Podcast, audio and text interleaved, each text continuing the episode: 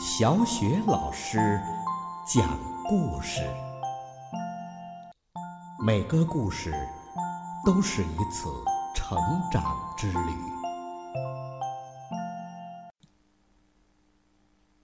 宝贝儿，今天小雪老师给你们讲的故事是来自德国的一个绘本童书——米切尔·恩德的《吃噩梦的小精灵》的上集。从前呐，有一个地方叫睡梦国。为什么会叫这么个奇怪的名字呢？因为这里的人呐，认为睡觉是最最重要的事情。但是他们又认为，就睡觉来说，重要的不是一个人能不能睡得久，而是他能不能睡得好。这其中的区别可大了。睡梦国的人认为，谁能睡得好，谁就会有良好的心情和清醒的头脑，所以他们就选了睡得最好的人当国王。睡梦国的国王和王后有一个女儿，她的名字叫小睡美人。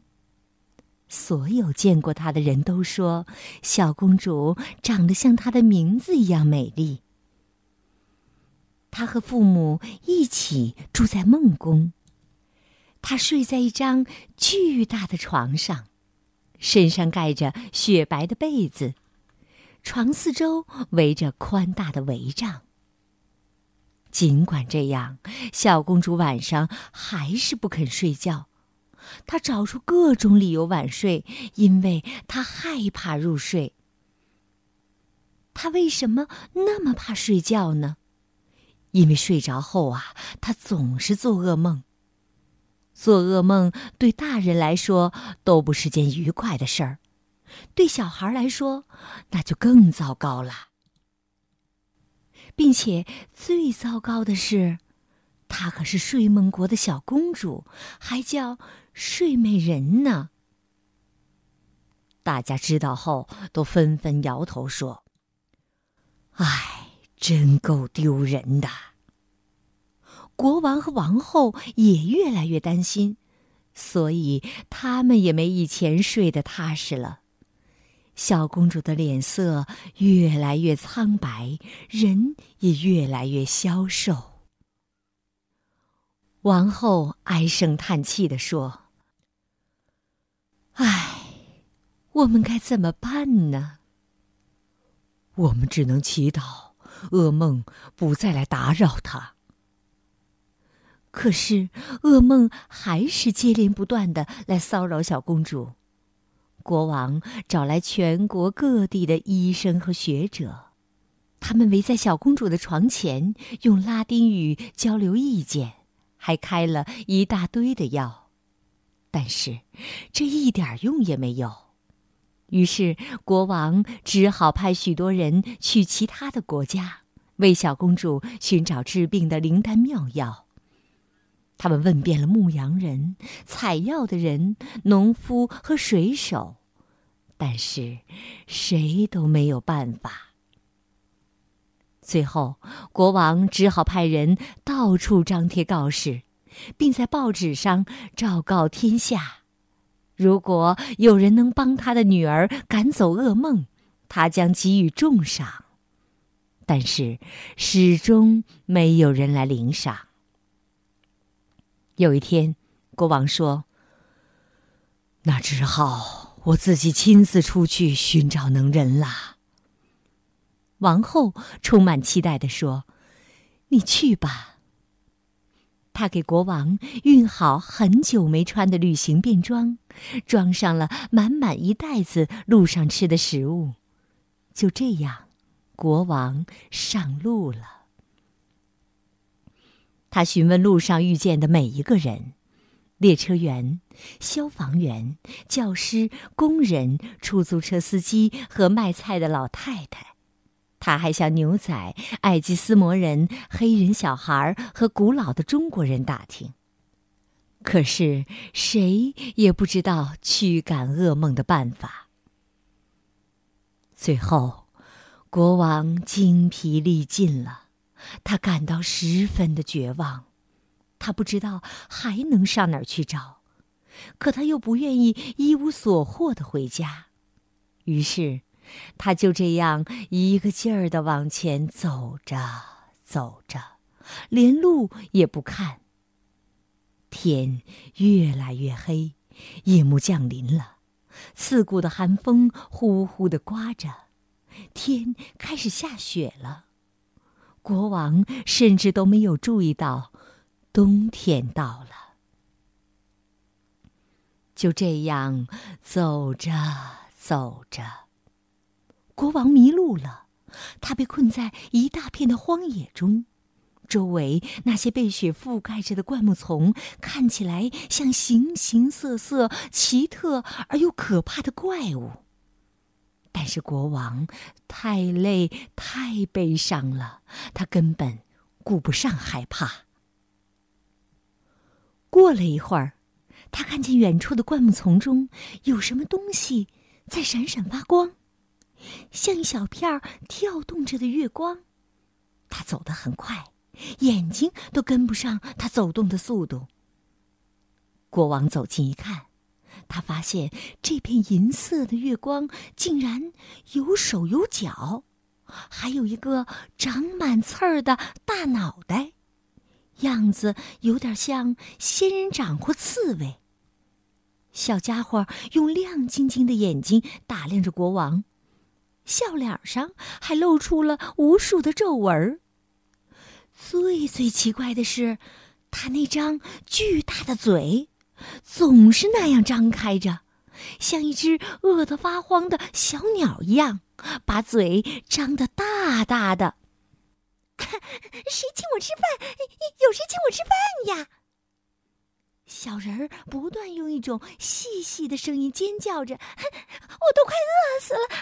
如果不给我一点吃的，那我我就得把自己给吞下去了。”他的嘴张得那么大，相信不但可以吞下自己的脑袋，还可以吞下他那细小的身子。国王说。我迷路了，请告诉我怎样才能走出这片荒野呢？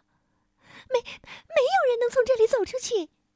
小家伙说：“除非和我一起走，可我必须先吃点东西，然后才能上路。”国王在他的旅行袋里找了半天，但是里面空空的，什么吃的也没有了。国王抱歉地说：“抱歉呐，可惜我没有东西可吃了，不然我会很乐意给你一块黄油面包的。”“呸！去你的吧！”小人儿粗野的叫喊着，“那些东西我根本不感兴趣。你大概不知道吧？我是谁？啊？难道你真的不知道我是谁吗？”我爱吃什么吗？你你跑到这里来做什么呀？国王回答说：“我来找一个人，希望他能把我的女儿小睡美人从噩梦中解救出来。”听了这话，月光小人高兴的跳了起来，他突然变得非常客气和有礼貌了。太好了！小人儿低声地说：“我终于有好吃的了，有人嘿请我吃东西了，有人嘿请我吃东西了。快点把你的大衣给我，你的靴子我也要。啊，对了，还有你的手杖，这样我才好赴约去去去吃饭呢。”国王完全惊呆了。但他二话没说，把自己的东西全都给了小人儿。嘿嘿，你大概认为我是想把你的东西一股脑的嘿全全拿走吧？小人儿咯咯的笑着。哼 我的确要把这些东西拿走，不过我可不是强盗。很快你就就就就会发现。你没有拒绝我要求，是是对的。现在我们三个人都都都都都得救了。你，你的孩子，当当当，当然，首先啊，还还是我，吃噩梦的小精灵。好了，宝贝儿，今天小雪老师为你讲的故事是来自德国的恩德作品绘本系列《吃噩梦的小精灵》的上集。那么，这个吃噩梦的小精灵到底能不能治好小公主的失眠呢？明天呐，欢迎你继续收听由小雪老师为你讲的《吃噩梦的小精灵》。故事就为宝贝们讲到这儿了。接下来呀，又到了小雪老师读古诗的时间了。今天小雪老师朗读的古诗是《村居》。村居，高鼎。草长莺飞二月天，拂堤杨柳醉春烟。儿童散学归来早。忙趁东风放纸鸢。草长莺飞二月天，拂堤杨柳醉春烟。儿童散学归来早，忙趁东风放纸鸢。草长莺飞二月天。拂堤杨柳醉春烟。儿童散学归来早，忙趁东风放纸鸢。草长莺飞二月天，拂堤杨柳醉春烟。儿童散学归来早，忙趁东风。放纸鸢。草长莺飞二月天，拂堤杨柳醉春烟。儿童散学归来早，忙趁东风放纸鸢。草长莺飞二月天。拂堤杨柳醉春烟。儿童散学归来早，忙趁东风放纸鸢。